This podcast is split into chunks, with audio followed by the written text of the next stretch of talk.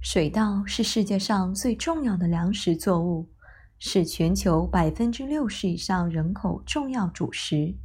那你了解水稻一生吗？水稻的一生是从种子萌发开始到新种子成熟。当然，生产上所称的全生育期，则是指从种子播种到新种子成熟所经历的日数。在水稻的生育过程中，包括营养生长阶段和生殖生长阶段两个阶段，二者彼此联系而又性质不同。一般以幼穗开始分化作为生殖生长开始的标志，而这两个阶段又包含四大重要发育时期，分别是水稻苗期、分裂期、拔节孕穗期、抽穗结实期。今天给各位分享快速了解水稻一生的四大生育时期。水稻第一生育时期是苗期，苗期是指从种子萌发到三叶期这段时间。关于种子萌发，它涉及到几个常见的概念：发芽、破胸或露白。当芽长达谷粒长度的二分之一，根长达谷粒长度时，则即为发芽。当胚芽和胚根长大而突破骨壳时，生产上称为破胸或露白。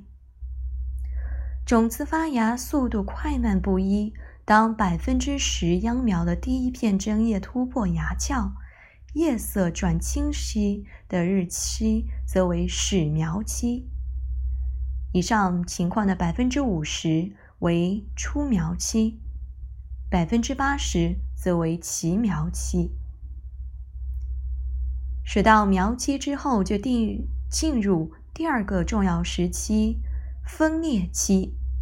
分裂期是指从第四叶伸出开始萌发、分裂到拔节这段时期。下图是水稻分裂图。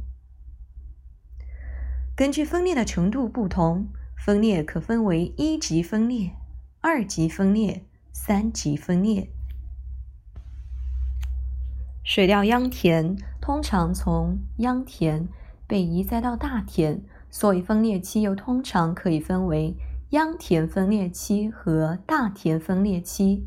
从第四叶期到拔秧为秧田分裂期，从移栽返青后开始分裂到拔节为大田分裂期。从中我们可以看出，抛秧插秧之后。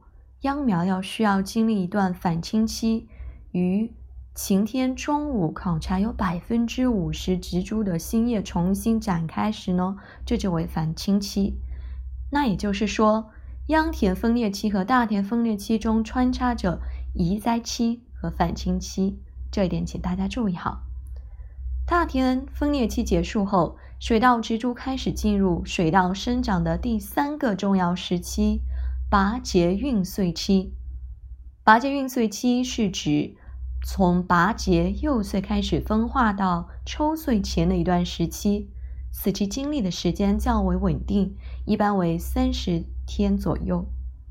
幼穗分化与拔节的关系因早中晚到而异，有先后。那如何分别确定拔节期、幼穗分化期和孕穗期呢？百分之五十植株地上部分第一节间长到一定长度，早稻是在一厘米左右，中晚稻在两厘米以上时，这种情况就为拔节期。那拔节孕穗期中的幼穗分化期呢？根据品种迟早和秧龄长短，在接近幼穗分化期，我们可以逐日。剥取十个单株的主茎，当百分之五十的主茎肉眼可见包毛，也就是毛丛丛的感觉时，即为幼穗分化期。孕穗期呢，则是指百分之五十植株的茎叶全部露出叶鞘，或者说是茎叶叶整具为零时的日期。水稻开始抽穗，标志着水稻进入发育的第四个重要时期——抽穗结实期。从抽穗开始到谷粒成熟为抽穗结实期。抽穗结实期经历的时间是多少呢？因不同的品种特性和气候条件而有差异，一般为二十五天到三十天。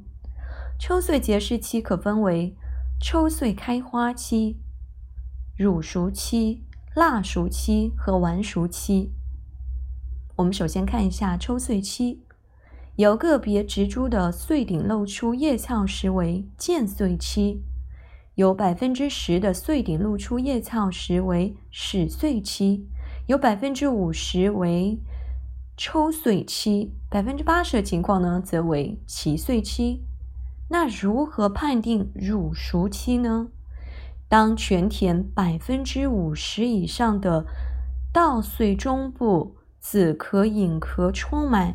乳状、乳浆状的这种物质的时期就是乳熟期。那乳那接下来这个蜡熟期又怎么判定呢？当全田有百分之五十以上的稻穗中部籽粒内容物浓黏无浆状时期呢，则为蜡熟期。最后一个完熟期，我们怎么判断呢？当早稻、早精稻百分之九十、早先稻百分之八十的谷粒黄熟，稻穗基部青谷已经成米时，那晚稻饱满粒全部黄熟时，这时候我们称为完熟期。好的，以上是要讲解和分析的全部内容。现在让我们回顾一下这节的主要知识：水稻的一生。包括四大生育时期，分别是苗期、分裂期、拔节孕穗期、抽穗结实期。从上面的叙述我们可以看出，苗期有出苗期到出苗到三叶这段时间称为苗期，而分裂期则是由秧田分裂期和大田分裂期。中间有反青期和移栽期，拔节孕穗期有拔节期、幼穗分化期、孕穗期，而抽穗结实期则分为四个时期：抽穗期、乳熟期、蜡熟期和完熟期。